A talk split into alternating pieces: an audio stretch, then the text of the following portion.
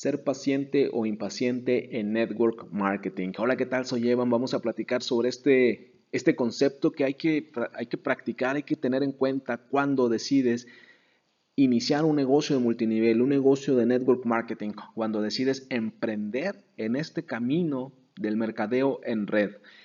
Es un negocio de paciencia, es algo que yo he aprendido, es algo que tuve que aprender para poder crecer en mi negocio, para poder mejorar, para poder tener un equipo que crezca, para poder tener un mayor volumen grupal.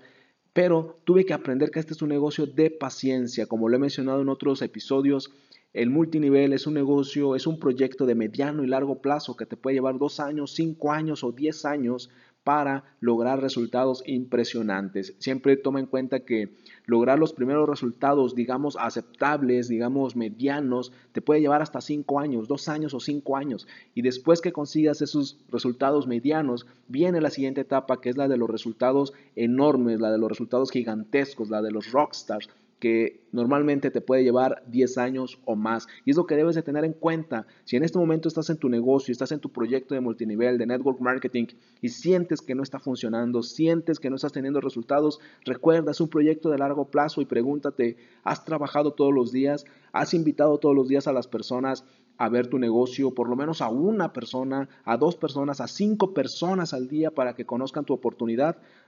Hazte esa pregunta, ¿realmente has trabajado todos los días? ¿Realmente has ofrecido tu producto todos los días? ¿Realmente has invitado todos los días? ¿Cuántos planes has dado? ¿Cuántas veces has presentado el negocio en la última semana?